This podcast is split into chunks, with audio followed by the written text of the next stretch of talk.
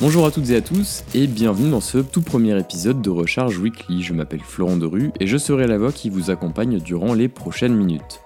Si vous avez écouté les épisodes précédents, merci de votre fidélité. Pas grand chose ne change dans ce nouveau format, si ce n'est la durée, un peu plus court et plus condensé. Recharge Weekly, c'est votre briefing pour être au courant des dernières infos technologiques à connaître pour briller en société. Allez, assez parlé, on va entrer dans le vif du sujet sans plus tarder avec ce qu'il fallait retenir de la semaine écoulée. La première information à retenir, c'est le lancement officiel d'Harmony OS, le système d'exploitation de Huawei.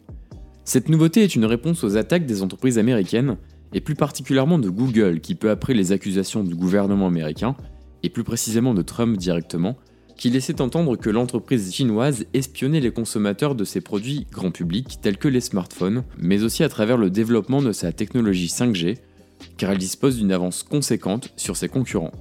La présentation de cet OS montre que Huawei est capable de répondre aux menaces. Android restera sur les appareils de la marque tant qu'ils sont autorisés, mais Harmony pourra être, en cas d'interdiction effective, déployé sur tous les appareils de la marque dans le monde entier en moins de deux jours. Dans la mesure où le blocage ne concernerait pas uniquement l'OS, mais les applications telles que Google Maps ou Gmail, Huawei a indiqué que plus d'un milliard de dollars allaient être investis dans le développement d'applications, le but étant de construire un véritable écosystème. La deuxième grande information de la semaine, c'est également la sortie officielle et progressive d'Apple Card, la carte bancaire d'Apple, qui avait été présentée en grande pompe lors de la dernière keynote de la marque en mars 2019. Pour rappel, Apple Card est une collaboration étroite avec la banque américaine Goldman Sachs pour proposer une nouvelle expérience bancaire 100% mobile auprès des utilisateurs des objets de la marque à la pomme. On connaissait Apple Pay qui permet, selon la compatibilité des banques, de rendre possible le paiement via mobile.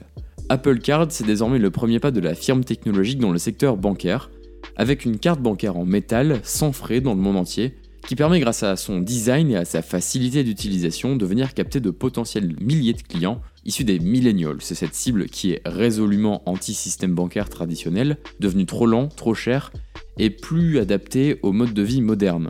En Europe, de nombreux clients âgés de 18 à 35 ans ont déjà fait le pas en délaissant les institutions traditionnelles pour des banques telles que N26 ou encore Revolut.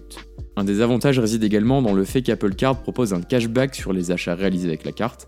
1 à 3% sont reversés sur le compte courant de l'utilisateur, une pratique courante aux États-Unis, mais presque inconnue en France. Quelques cartes American Express permettent par exemple de transformer des euros dépensés en miles qui peuvent ensuite être transformés en billets d'avion. L'objectif est de recruter 100 millions de clients durant les prochaines années. Avec des ventes qui ont tendance à reculer, Apple renforce toujours un peu plus sa position dans le secteur des services. L'écosystème Apple tel qu'on le connaît, surtout à travers le hardware, la continuité entre le MacBook et l'iPhone, en passant par les écouteurs sans fil, commence à se diversifier. On le voit avec cette carte bancaire qui va au-delà du produit. Quel serait le prochain gros mouvement du côté d'Apple?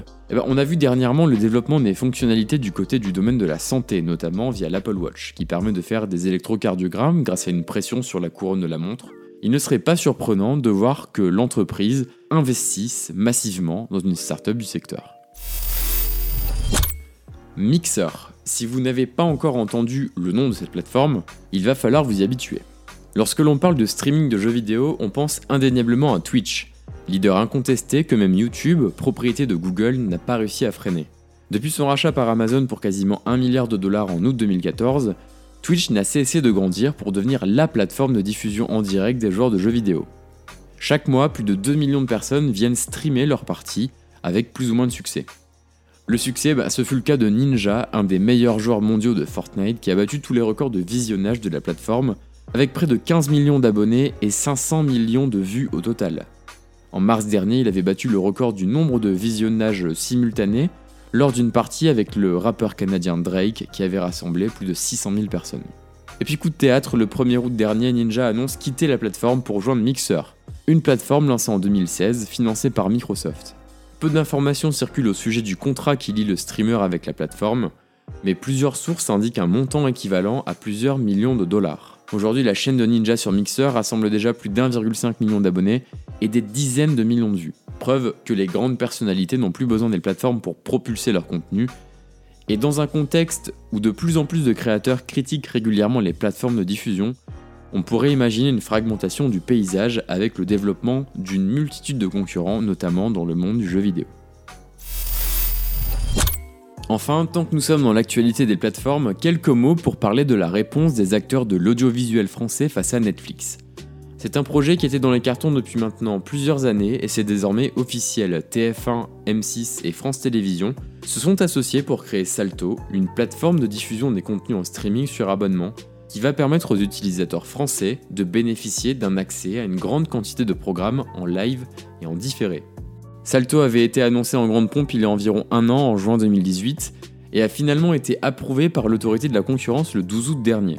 La plateforme devrait être accessible dès le début de l'année 2020 avec des abonnements qui vont de 2 à 8 euros par mois, avec pour objectif de venir concurrencer Molotov par exemple pour les contenus diffusés en direct, et bien évidemment Netflix qui rassemble désormais plus de 5 millions d'abonnés en France.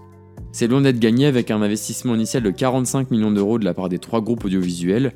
Il sera dur de rivaliser avec le géant américain qui investit chaque année près de 8 milliards de dollars dans le financement de contenu original. Enfin, le paysage audiovisuel français devient de plus en plus fragmenté, avec de plus en plus d'acteurs, Canal+, Netflix, OCS ou encore Amazon Prime Video.